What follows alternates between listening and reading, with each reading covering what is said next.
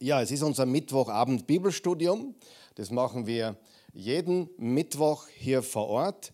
Äh, derzeit sind wir beim Thema Jesus im Alten Testament. Und das ist der neunte Teil. Wenn du irgendeinen Teil verpasst hast, dann bitte geh auf unseren YouTube-Kanal oder auf Spotify oder auch auf unserer Webseite oasechurch.tv. Da kannst du alle Bibelstudien gratis anhören, nachhören, anschauen, nachschauen. Solange es Strom und Internet gibt, ist das kostenlos.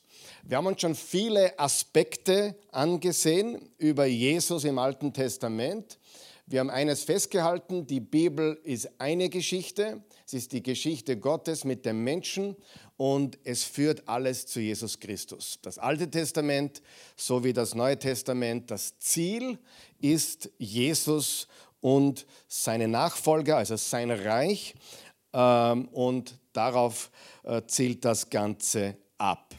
Heute haben wir ein bisschen ein anderes Thema, also schon Jesus im Alten Testament, aber wir schauen uns heute ein einziges Beweisstück an. Ich möchte uns heute fokussieren auf ein Beweisstück. Äh, und dieses Beweisstück ist so gewaltig, dass es ja, für mich unfassbar ist. Ich habe es mehrmals durchgelesen, äh, wieder heute und auch gestern. Und dieses Beweisstück äh, ist Psalm 22. Ich nehme es vorweg, es ist Psalm 22.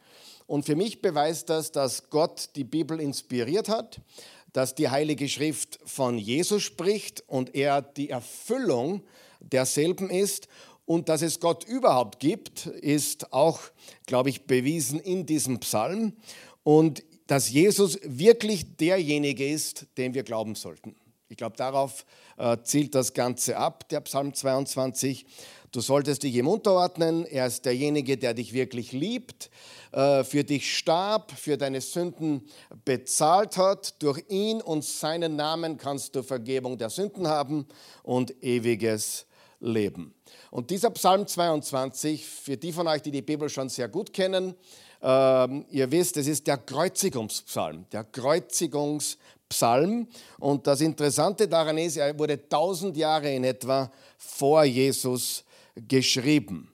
Und wir werden dann noch einmal ein Psalm 22 Video machen. Einige von euch wissen, wir machen ja auch die Psalmen noch so nebenbei, die wir kommentieren.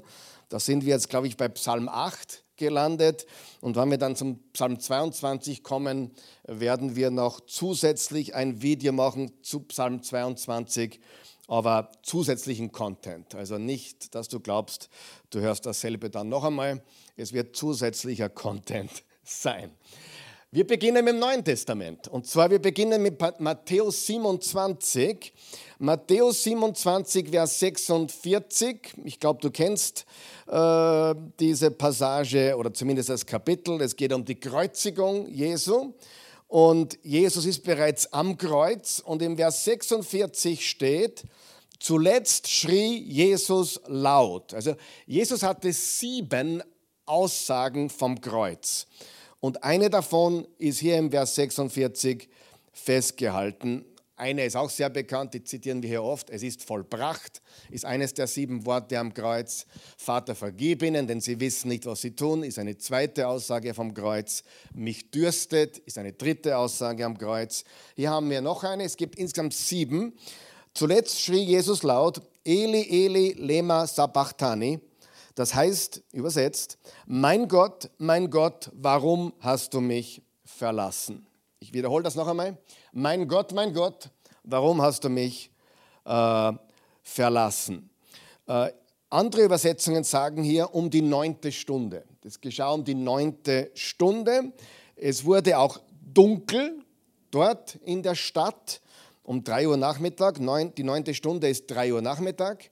Ja, also die sechste Stunde ist Mittag, äh, die dritte Stunde ist 9 Uhr früh, die neunte Stunde ist 3 Uhr Nachmittag. Und da äh, schreit Jesus oder ruft Jesus, mein Gott, mein Gott, warum hast du mich verlassen? Das ist eine komische Sache eigentlich, wenn man da steht, die Leute, die da gestanden sind, und die hören jetzt äh, den, der behauptet hat, Gott zu sein, der behauptet hat, der Messias zu sein, der behauptet hat, Herr über Tod zu sein, der Gelähmte geheilt hat, Tote erweckt hat, ja, Sünden vergeben hat und es dann bewiesen hat, indem er Kranke gesund gemacht hat, der schreit jetzt vom Kreuz, mein Gott, mein Gott, warum hast du mich verlassen? Warum hat er das getan? Ja, weil es so war. Aber zu dem komme ich gleich. Gott hat Jesus verlassen. Ja, absolut.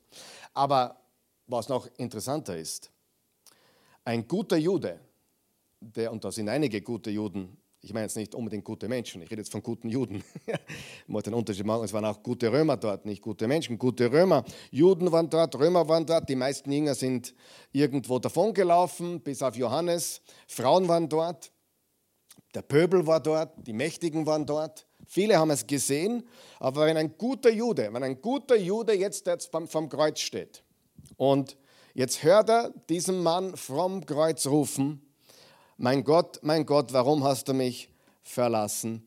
Hätte er sofort, nicht einmal zwei Sekunden, sofort am Psalm 22 gedacht.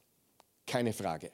Jeder, der in der Schrift bewandert war, im Tanach, also in der hebräischen Bibel, unser Altes Testament, die Hebräer sagen Tanach dazu oder Tenach, es sind äh, die 39 Kapitel, die wir in unserer, 39 Bücher, die wir in unserer äh, alttestamentlichen Bibel haben.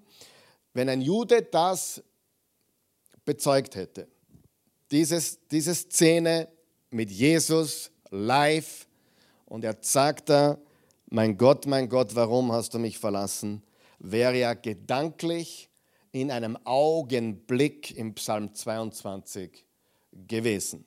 Ja? Er hätte wahrscheinlich nicht Psalm 22 dazu gesagt, weil die Kapiteleinteilung kam erst später, aber er hätte an diesen Text gedacht. Ja? Und das heißt, er steht jetzt da am Kreuz oder vorm Kreuz, er sieht Jesus und er denkt am Psalm 22. Ja? Und jetzt lesen wir Psalm 22, damit du weißt, wovon ich rede. Und zwar Psalm 22, es geht eigentlich richtig los im Vers 2. Vers 1 ist nur eine Überschrift. Da steht, mein Gott, mein Gott, warum hast du mich verlassen? Warum bist du so weit weg?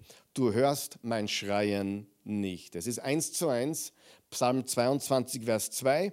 Und ich habe schon gesagt, geschrieben von König David, tausend Jahre vor Christus. Also vor ungefähr 3000 Jahren wurde dieser Psalm verfasst. Warum? Warum hat Jesus das zitiert? Warum hat Jesus diesen Satz gesagt. Viele glauben ja, er hat dann den ganzen Psalm 22 rezitiert, also alle 32 Verse. Äh, aber äh, wie gesagt, Matthäus sagt uns nur, dass er den ersten Satz gesagt hat. Mein Gott, mein Gott, warum hast du mich verlassen? Warum? Warum ist das wichtig und warum ist es auch Tatsache, dass Gott Jesus den Rücken kehrte? Warum wurde es finster um 3 Uhr Nachmittag? Für unsere Erlösung. Das ist die einfache Antwort. Für unsere Erlösung. Der Vater gab den Sohn für uns. Er hätte uns den Rücken kehren müssen und er hat dem Sohn den Rücken gekehrt. Er wurde unser Stellvertreter, er wurde unser Repräsentant. Er ist an unserer Stelle am Kreuz gestorben. Das ist die Antwort. Und jetzt schauen wir weiter, wo wir Jesus noch finden oder wo wir von Jesus lesen im Psalm 22. Im Vers 3 geht es weiter. Mein Gott, ich rufe am Tag, doch du antwortest nicht. Ich rufe bei Nacht und finde nicht Ruhe. O Heiliger, du, der du in Israels Lobliedern wohnt. Unsere Väter vertrauten auf dich, sie vertrauten und du hast sie befreit. Sie schrien zu dir, haben Rettung gefunden, sie vertrauten auf dich wurden niemals enttäuscht. Jetzt ist auch wieder gewaltig, was hier steht. Ein gewaltiger Kontrast. Er wurde, er verlassen, also David schreibt das. Er wurde verlassen und dann redet er über andere, die aber beschützt und befreit wurden. Und das passt ja genau auf Jesus. Er wurde verurteilt, damit wir befreit sein können. Da sieht man diesen Kontrast wieder. Was ganz wunderschön ist in diesem Psalm, ist Vers 4. O Heiliger, du, der du in Israels Lobliedern wohnt. Und das heißt, der Sprecher, wir wissen, es ist David, der Verfasser besser gesagt, der Sprecher oder Verfasser vom Psalm 22 stellt Gott nicht in Frage. Er sagt nicht, warum hast du mich verlassen? Okay, das ist eine Frage. Aber er sagt dann nicht, na Gott, warum bist du nicht gut? Oder Gott, warum, warum hast du mich enttäuscht? Oder, oder, oder, also er zieht nicht über Gott her. Im Gegenteil, er sagt, O heiliger du, der du in Israels Lobliedern wohnt. Du, der in Israels Lobliedern wohnt. Also er hinterfragt ihn nicht, er macht Gott keine Vorwürfe. Das ist sehr wichtig. Dieses, mein Gott, mein Gott, warum hast du mich verlassen, ist absolut kein Vorwurf, sondern es ist das, was am Kreuz tatsächlich passiert ist. Und dann sagt er sogar, äh, du bist heilig, du bist gut und du wohnst in Israels Lobliedern. Also er sagt vielmehr, du bist heilig und gut. Und das klingt sehr stark nach Evangelium. Das klingt sehr stark nach Evangelium.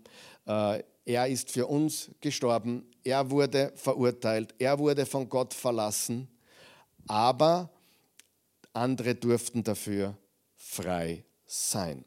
Okay? Gehen wir zu Vers 7. Das sind alles nur, nur so leichte Anfangsgedanken, wo wir Jesus finden in diesem Psalm, aber es wird jetzt noch immer und mehr und mehr, es wird stärker jetzt. Vers 7. In Vers 7 steht, aber ich bin ein Wurm und kein Mann, ein Spott der Leute, verachtet vom Volk. Also das ist jetzt der Kontrast. In Verse 3 bis 6 redet er von den Menschen, die Gott vertrauten, die er gerettet hat, die nicht enttäuscht wurden. Äh, ich, ich, ich bin von Gott verlassen, aber alle, die dir vertrauten, sind frei.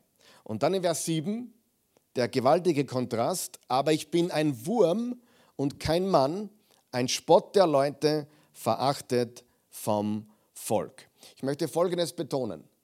Äh, ich behaupte nicht, dass hier in jedem einzelnen Wort Jesus ist. Ich möchte, dass wir darüber nachdenken. Viele der Dinge, die wir heute hören, sind einfach nur interessant. Nur wenn man die Fülle das werden wir am Schluss dann sehen, wenn man die Fülle dessen sieht, was hier steht, dann ist es mehr als überzeugend. So, aber ich bin ein Wurm, sagt er. Jetzt wird es interessant. Er nennt sich hier selbst Wurm. Und dieses Wort für Wurm ist extrem interessant. Es ist das hebräische Wort für, also ist das hebräische Wort Tolaat. Haben wir es eingeblendet? Ja, ähm, genau so schaut das Ding aus. Genau, da sieht man es, im Bildschirm sieht man es besser. So schaut das Ding aus. Sieht eigentlich nicht wie ein Wurm aus, ist mehr so, ähm, keine Ahnung, ist so erbsengroß. Äh, aber dieser Wurm ist bemerkenswert interessant. Und das ist das Wort, was hier im Psalm 22, 7 verwendet wird für Wurm. Bitte? Äh, Tolaat. Okay? Und es ist ein ganz besonderer Wurm für die Juden.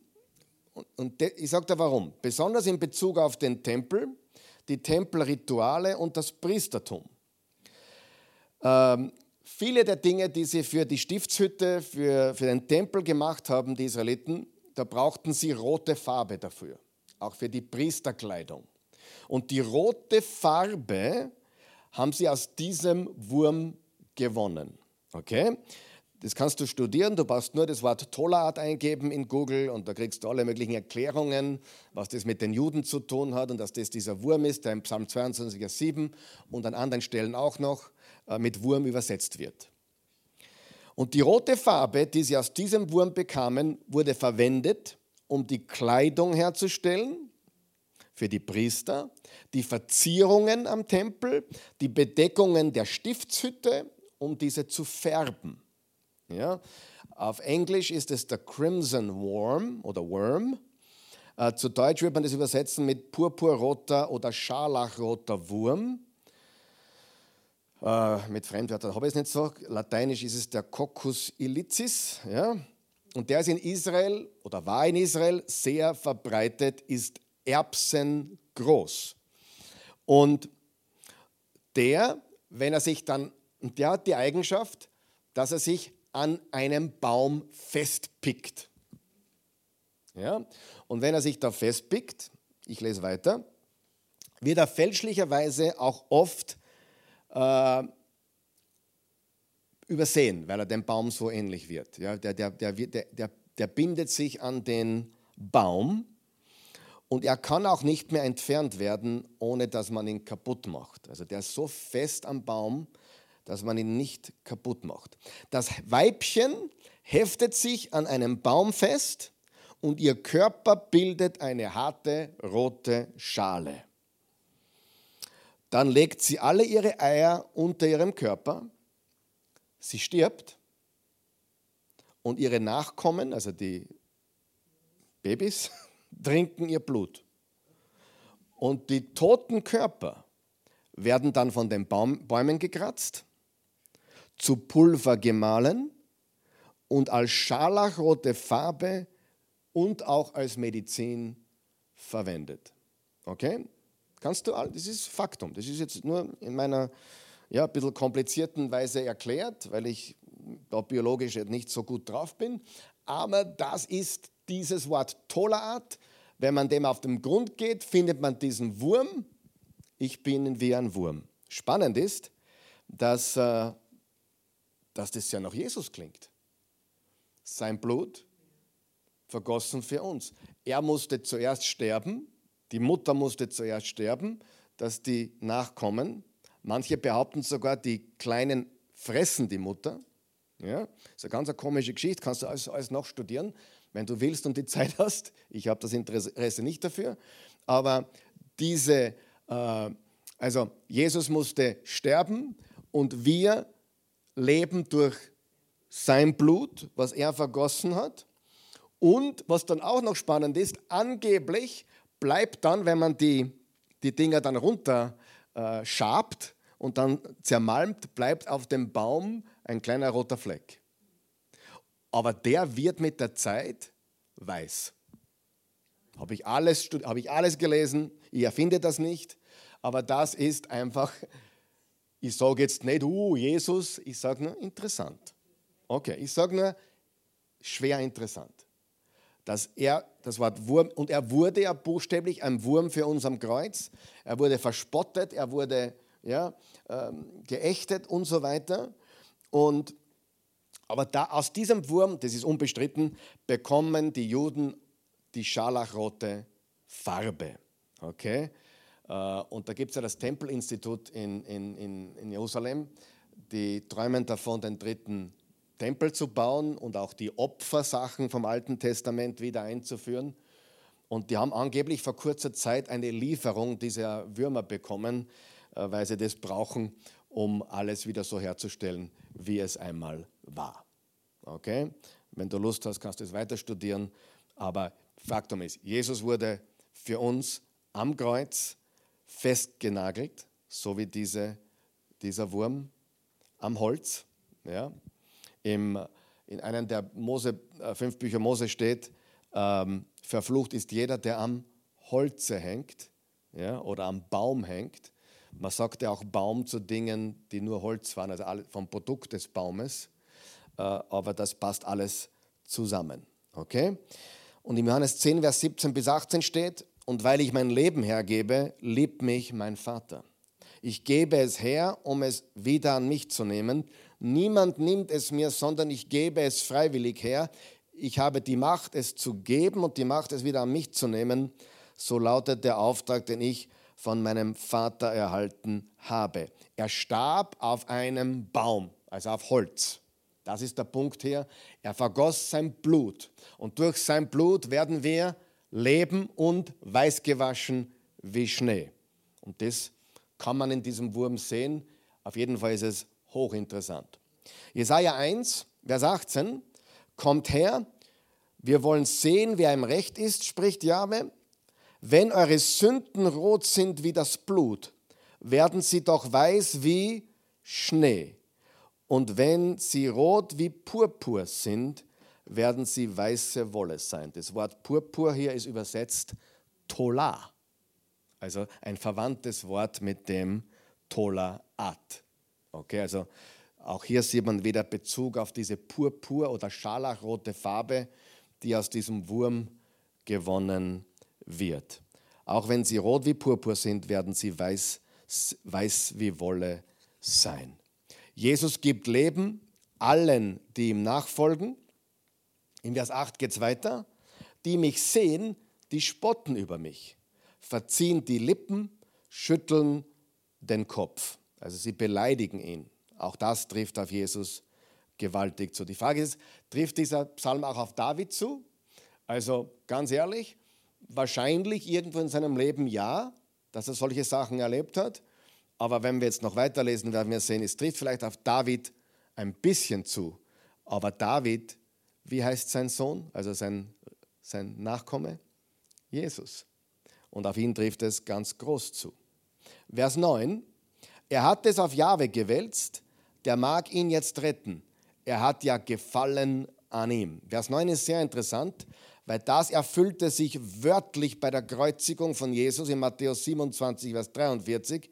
Da steht, er hat auf Gott vertraut, der soll, soll der ihm jetzt helfen, wenn er wirklich Freude an ihm hat. Er hat ja gesagt, ich bin Gottes Sohn. Und im Vers 9 haben wir eben gelesen, er hat es auf Jahwe, also auf Gott gewälzt, der mag ihn jetzt retten, er hat ja Gefallen an ihm. Also da sehen wir ganz deutlich, das wird wörtlich erfüllt in Matthäus 27 am Kreuz, wo die Soldaten sagen, er hat auf Gott vertraut, soll der ihm jetzt helfen. Vers 10 und 11, aus dem Mutterleib hast du mich gezogen, an der Brust meiner Mutter mich Vertrauen gelehrt, du bist mein Schutz, seit mein Leben begann und mein Gott von meiner Mutterleibe an. Vers 12, sei mir nicht fern in meiner Not, nur Angst ist bei mir, kein Retter ist nah.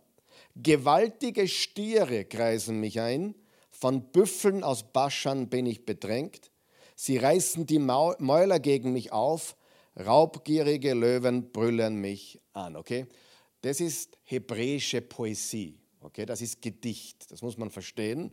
Und in der hebräischen Poesie werden gewisse Menschen immer als Tiere bezeichnet. Zum Beispiel ein Löwe ist ein Herrscher.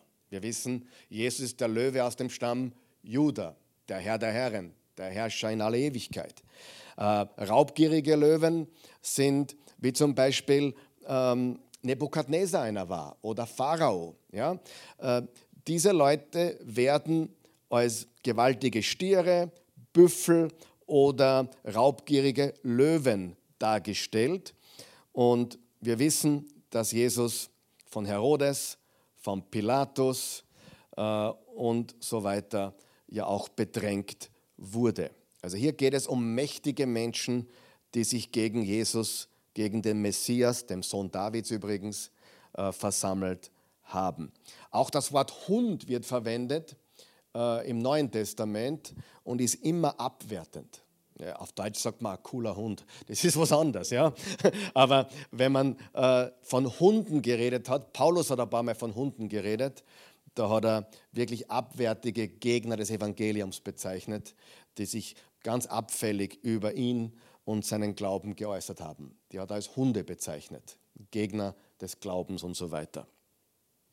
Aber starke, mächtige Leute gingen gegen Jesus vor. Wie gesagt, wir sind immer noch beim Aufwärmen. Äh, wenn dich das alles noch nicht überzeugt, bleiben wir noch dran. Ich sage nur, vieles davon ist sehr interessant. Vers 15 und 16. Ich zerlaufe wie Wasser auf trockener Erde, ausgerenkt sind meine Glieder und mein Herz zerschmilzt wie Wachs, als ob es in meinen Gedärmen zerfließt.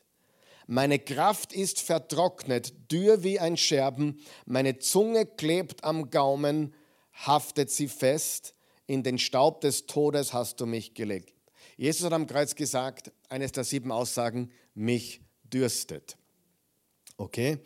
Äh, diese zwei Verse sind wieder sehr poetisch, ja, weil wir müssen verstehen, das war sehr poetische Sprache, die Psalmen waren Lieder und Gebete, es war hebräische Poesie, aber es beschreibt ganz spezifische physiologische Symptome. Ja? Die Zunge trocken, äh, meine Kraft vertrocknet, dürr wie ein Scherben, meine Zunge klebt am Gaumen fest und in den Staub des Todes hast du mich gelegt. Es passt viel mehr auf Jesus wie auf David. Ja, und ich habe den David mehrmals schon gelesen. Das passt auf Jesus wirklich extrem. Und er wurde ja mit einem sogenannten römischen Flagrum geschlagen.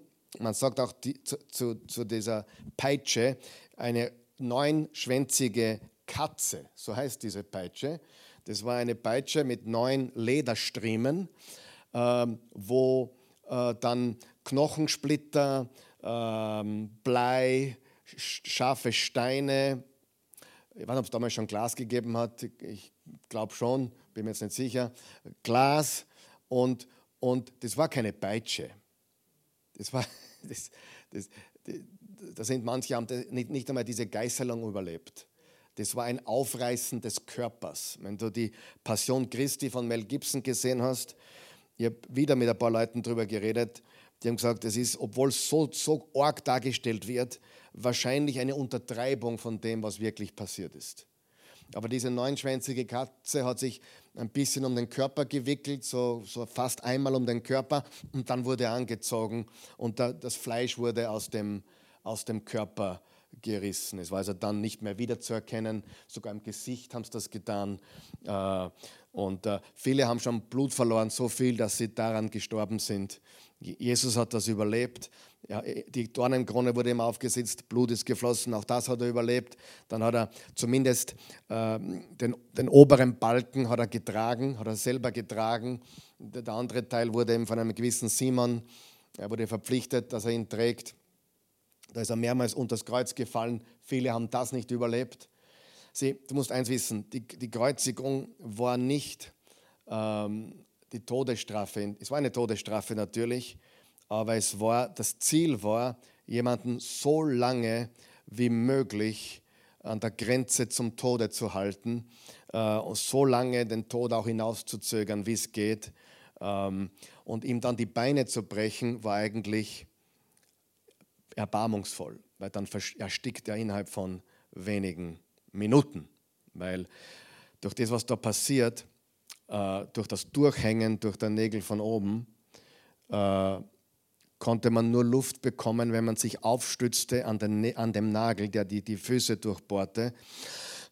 Und es war also ein, ein langsamer, extrem langsamer Erstickungstod mit Blutverlust. Das Herz hat immer mehr und mehr arbeiten müssen. Es war ein qualvoller, langer Tod. Es gibt Geschichten, äh, die von neun Tagen reden, dass jemand gelebt hat neun Tage am Kreuz. Also das ist, angeblich gibt es da jemanden, der das so lange erdulden musste. Jesus, die zwei Verbrecher haben noch gelebt.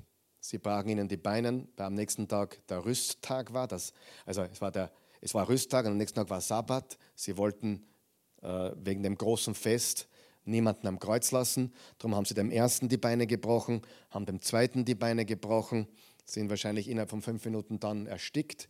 Jesus, haben sie gesehen, war schon tot. Sie haben ihm die Beine nicht gebrochen, das sehen wir gleich, sehr interessant, haben ihm dann den Speer in die Seite geworfen und Blut und Wasser kam heraus. Okay? Ähm, er wurde mit diesem römischen Flagrum also geschlagen, es hat den Körper, Körper aufgerissen, er vergießt Blut bei der Geißelung durch die Dornenkrone am Weg nach Golgotha und durch die Nägel und dann noch einmal, als der Speer äh, in die Seite gerammt wurde, wo Wasser und Blut herausflossen. Auch dafür gibt es einen medizinischen Begriff, warum das passiert. Habe ich einmal gelesen, äh, fällt mir gerade nicht ein.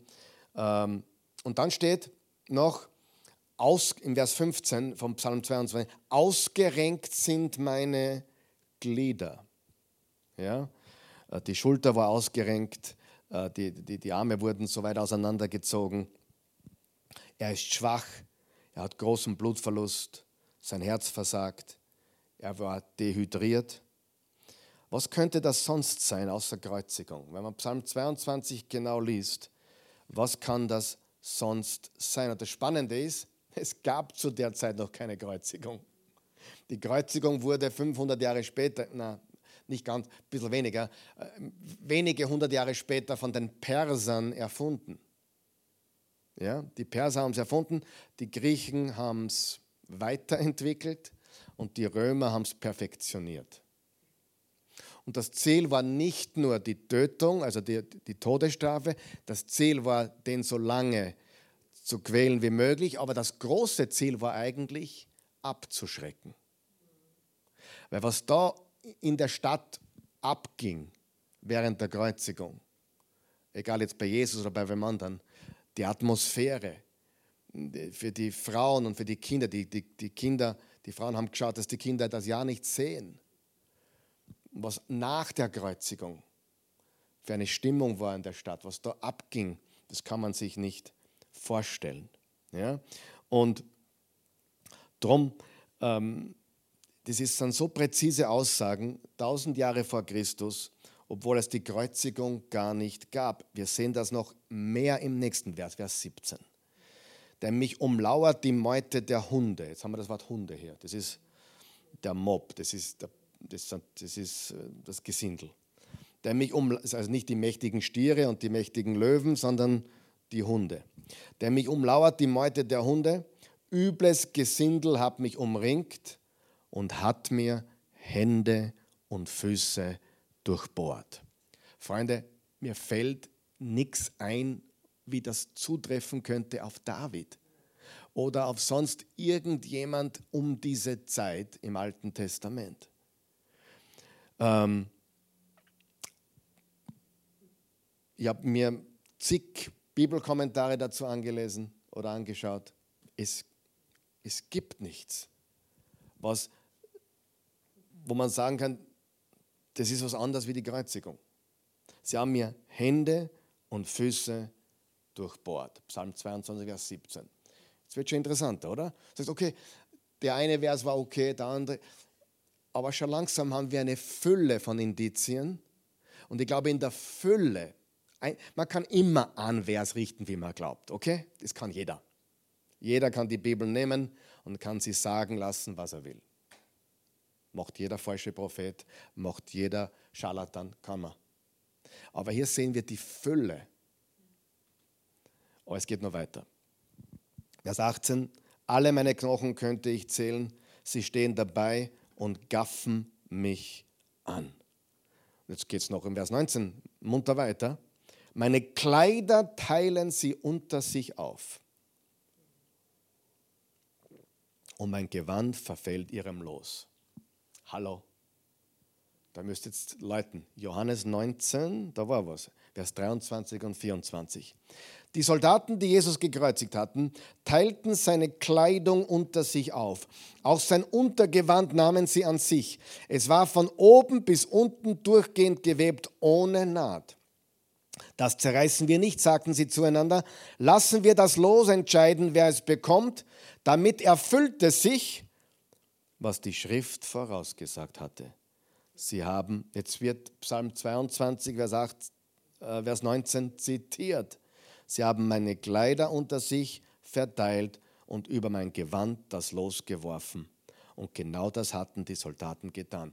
Glaubst du, dass Johannes, der alte Mann, das war um die 90 nach Christus, Johannes Evangelium, glaubst du, dass der alte Mann Psalm 22 kannte?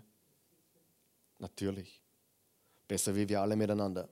Und er behauptet hier, dass sich hier erfüllt, was im Psalm 22, Vers 19 geschrieben steht. In Matthäus 27, Vers 35 steht es noch einmal. So nagelten sie ihn ans Kreuz und verlosten dann seine Kleidung unter sich. Wir haben es im Johannes, wir haben es in Matthäus. Es ist das Zitat von Psalm 22, Vers 19.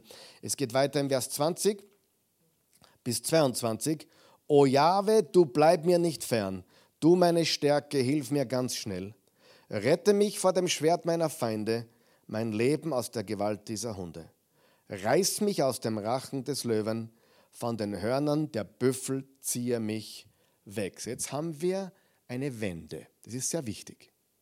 Die ersten 19 Verse, äh, jetzt einmal global gesagt, sprechen von der Kreuzigung. Okay? Und jetzt sehen wir, wo sich der Psalm etwas dreht und Gott zur Hilfe kommt. Im, in, im, Im Vers 22 in der Elberfelder Übersetzung steht, rette mich aus dem Rachen des Löwen und von den Hörnern der Büffel. Du hast mich erhört. Wie hast du mich erhört? Welche Hilfe? Wovon redet der jetzt? Was ist die Hilfe? Ja, lesen wir weiter, Vers 23. Ich will deinen Namen den Brüdern verkünden. Vor der ganzen Gemeinde preise ich dich. Lobt Jahwe alle, die ihn fürchtet. Ihr Nachkommen Jakobs bringt ihm das Lob. Israels Enkel erschauert vor ihm. Er hat nicht verachtet, den Bedürftigen nicht verschmäht, hat sein Gesicht nicht abgewandt, hat seinen Hilfeschrei gehört. Dir gilt mein Lob in der großen Gemeinde, meine Versprechen, die löse ich ein. Und die Gott fürchten, sehen mir zu. Die sich vor ihm beugen, die essen sich satt, die ihn suchen, die loben Jahwe. Für immer lebe euer Herz auf. Es werden daran denken, die Enden der Erde, zu Jahwe sich kehren die Völker der Welt und sich beugen vor ihm. Vers 28 ist für mich das, das, das, das, eigentlich das, das Profundeste am ganzen Psalm. Wir haben schon viel gelesen jetzt über das Kreuz, von den durchbohrten Händen und Füßen, von, dem, von, von der Verlosung seiner Kleidung und so weiter. Aber in Vers 28 steht, es werden daran denken die Enden der Erde, zu Jahwe sich kehren die Völker der Welt und sich beugen vor ihm. Also was ist das Gute an dem Ganzen? Wo kommt hier Gott zur Hilfe? Man muss hier ganz klar festhalten, dass Psalm 22 von einem Ereignis spricht, das offensichtlich in letzter Konsequenz weltweite Auswirkungen hat. Okay, ich lese noch Vers 28. Also jetzt haben wir das alles gelesen. Du hast mich verlassen.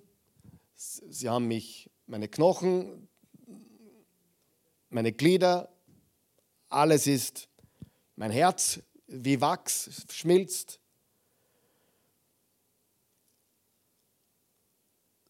Und dann in Vers 28, es werden daran denken, die Enden der Erde, zu Jahwe sich kehren die Völker der Welt und sich beugen vor ihm. Also offensichtlich, egal was im Psalm 22, ich sage es bewusst so, egal was im Psalm 22 da angekündigt wird, oder gesagt wird, egal um wen es sich handelt, Jesus oder nicht, dieses Ereignis hat weltweite Auswirkungen. Ich kenne niemanden. Kennst du irgendjemanden? Kennst du irgendjemanden, nachdem wir das Datum bis heute schreiben? Außer Jesus? Ich meine, denkt, so. Also das Ereignis vom Psalm 22 kann nicht nur David betreffen, es muss auch von seinem Nachkommen Jesus handeln. Ich behaupte, es handelt vielleicht peripher von David, weil er schreibt es, aber im großen Ausmaß ist es eine Erfüllung, es ist eine Prophetie, die Jesus erfüllt hat am Kreuz und dann wurde er ja erhört. Die Freude, die vor ihm liegende Freude waren die Enden der Welt. So steht es im Hebräer 12. Er, er, er duldete den Kreuzestod aufgrund der vor ihm liegenden Freude. Und das ist für mich fast noch profunder als alles andere, was wir bis jetzt da gelesen haben, dieser globale Impact. Noch einmal, ich sage es bewusst so, weil vielleicht auch Skeptiker zuschauen, hoffentlich das, was im Psalm 22 passiert, Jesus oder nicht, muss ein Ereignis sein, das globalen Impact hat, weil es laut Vers 28 alle Völker, alle Enden der Welt betrifft. Ich bringe es auf den Punkt und schreibe, ich, ich glaube, den Satz lassen wir sogar einblenden. Ich glaube, den habe ich sogar vorbereitet. Da ist er. Schnall dich an, lies diesen Satz. Jesus ist der einzige Jude auf der Welt, der die Herzen von Nichtjuden rund um den Planeten Erde dem Gott Israels zugewandt hat. Noch einmal, lasst es sacken. Jesus ist der einzige Jude. Ich sage, er ist der einzige Mensch, aber er war ja Jude. Jesus ist der einzige Jude auf der ganzen Welt, der die Herzen von Nichtjuden, du und ich zum Beispiel, rund um den Planeten Erde, dem Gott Israels, zugewandt hat. Es gibt keinen anderen, der das geschafft hätte, Menschen auf der ganzen Welt zu Milliarden dem wahren Gott, Jahwe ist der Gott Israels, zugewandt hat. Die Auswirkungen des Christentums auf der ganzen Welt sehen wir im Psalm 22.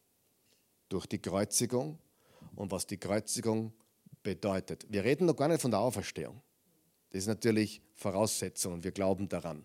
Aber wir reden jetzt nur von der Kreuzigung und die Kreuzigung Jesu natürlich mit der Auferstehung äh, am dritten Tage. Die Auswirkungen dessen weltweit. Ich glaube, wir haben gar kein Bewusstsein davor. Weißt du warum? Weil wir in eine Welt geboren worden sind, wo wir entweder so in die christliche Welt hineingeboren wurden, aber wir denken gar nicht daran, dass die, West, dass die westliche Welt, ein Großteil der Welt, heute da steht, wo sie steht, aufgrund der Werte des Christentums, die man derzeit abmontieren möchte. Muss man auch sagen. Ob du Jesus Nachfolger bist oder nicht, ist, ist, mir jetzt ist mir sehr wichtig. Aber du musst zugeben, die christlichen Werte haben unsere Gesellschaft gemacht alles, was wir daran schätzen. Die Familie, das christliche Abendland, so wie wir es ja, gekannt haben oder kennen. Oder ja, ich weiß nicht, ob man es noch erkennt. Aber genau das will abmontiert werden. Das ist nicht lustig.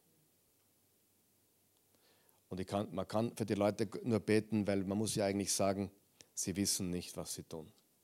Hat übrigens auch schon jemand gebetet vom Kreuz. Sie wissen nicht, was sie tun. Aber sie abmontieren gerade, oder sie wollen abmontieren, was ihnen eigentlich die Freiheit gegeben hat, in der sie heute leben. Und man spürt förmlich jetzt gerade, ich spüre es am eigenen Körper, wie man die Freiheit wegnehmen will. Ich spüre ich, ich spür das, wenn ich im Bett liege. Ich spüre das, wenn ich mich bewege. Ich lasse mich nicht unterkriegen.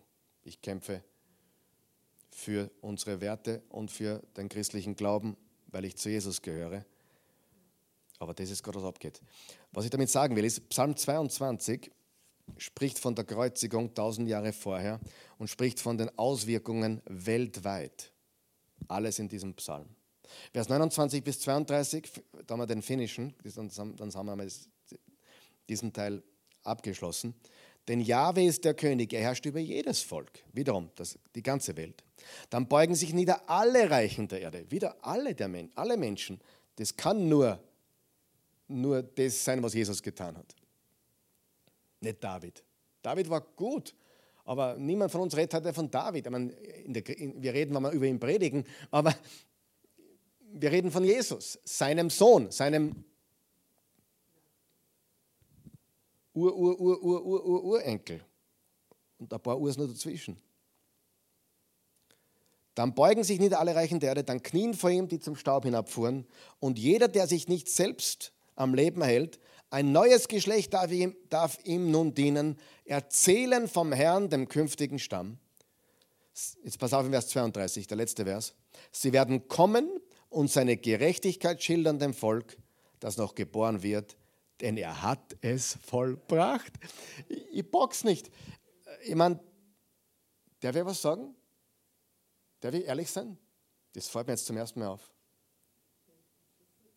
Ich habe das, hab das, hab da jetzt überall immer drüber gelesen. Na, schau dir an. Da steht ja das auch noch da. Denn er hat es vollbracht. Johannes 19, Vers 30. Es ist vollbracht. Und das ist die Freude. Sieh, Die ersten 19 Verse, furchtbar. Durchbohrte Hände und Füße, etc. alles, was wir gelesen haben. Und dann im Vers 20 bis 22 ist dieser Schwenk, die Auswirkungen, die weltweiten, die sind gigantisch. Äh, wir, ich möchte ganz kurz zum Abschluss 16, die, ich auch ein, die lassen wir auch einblenden, kannst du mitlesen, das gehen wir ganz schnell durch, weil wir keine Zeit verlieren wollen. 16 Korrespondenzpunkte, also zwischen Psalm 22 und Jesus, die wir uns kurz anschauen werden. Und ich möchte noch einmal betonen, jeder dieser 16 Punkte ist für sich selbst interessant, aber nur gemeinsam. Wenn man alles hier sieht, ist es extrem überzeugend. Ich bin nicht jemand, der sich von einem isolierten Bibelvers überzeugen lässt. Der Typ bin ich nicht. Ah, ja, kann. Also der Wurm alleine würde mich nicht überzeugen, mit dem roten. Das, das finde ich interessant und im Gesamtbild, ja, aber alleine würde mich das nicht überzeugen. Aber die Fülle von das Ganze ist mehr als überzeugend. Versteht ihr? Das will ich damit sagen. Lass dich nie von einem Bibelvers da so gleich begeistern. Also lass dich von allem begeistern vom Wort Gottes, aber du brauchst den ganzen Kontext, du brauchst Bestätigungen. Und das Wort Gottes bestätigt sich ja immer wieder und immer wieder und immer wieder. Okay? Ganz wichtig. Einige verstehen heute verstehen wir es, glaube ich. Denn er hat es vollbracht. Die letzten fünf Worte. Okay, erstens, er ist verlassen, während andere gerettet werden. Verse 2 bis 6. Zweitens, er wird vom Volk abgelehnt. Verse 7 bis 9. Okay, all das trifft auch auf Jesus zu. Okay? Drittens, trotz allem blieb er Gott immer treu. Verse 10 bis 11. Viertens, mächtige Leute haben sich gegen ihn zusammengetan. Verse 13 bis 14. Er wird ausgegossen wie Wasser. Vers 15. Dehydration, Vers 15 und 16, Blutverlust, Vers 15, er wird getötet, Vers 16. Seine Hände und Füße werden oder sind durchbohrt, Vers 17. Seine Glieder bzw. seine Knochen sind ausgerenkt, Vers 15 und 18. Eine öffentliche Hinrichtung vor, einem, vor einer hasserfüllten Menge, Vers 17 bis 18. Sie nehmen ihm die Kleider und spielen um sie, Vers 19. Nach all dem wird er befreit. Vers 22. Diese Geschichte wird unter allen Menschen verbreitet, Vers 28 und Vers 30. 15. Heiden werden Jahwe deshalb anbeten, Vers 28. Und es hat Auswirkungen für Menschen nach ihrem Tod, Vers 30. Okay? Das ist Psalm 22. Hast du es gelernt heute? Gut. Ich auch. Ehrlich. Psalm 23. Okay. Psalm 22 ist der Kreuzigungspsalm. Was kommt nach Psalm 22? Psalm 23. ist das lustig? Ja, nach Psalm 22 kommt Psalm 23. Warum sage ich das? Was, wie, wie geht der Psalm 23? Der Herr ist mein Hirte, nichts wird mir fehlen. Er weidet mich auf grünen Auen und führt mich zum stillen Wasser. Ja? Sein Stecken und Stab trösten mich und so weiter. Er deckt mir den Tisch vor den Augen meiner Feinde und so weiter. Okay, Psalm 23. Warum sage ich das? Psalm 22 ist der Kreuzigungspsalm. Psalm 23 ist der Jetzt-Psalm. Er ist unser Hirte, unser Hirte. Lesen wir Psalm 23. Es ist, es ist die logische Folge. Psalm 23, ein Psalmlied von David. Jahwe ist mein Hirt, mir fehlt es an nichts. Er bringt mich auf saftige Weiden und führt mich zum Rastplatz am Wasser. Er schenkt mir wieder neue Kraft und weil sein Name dafür steht, lenkt er mich immer in die richtige Spur.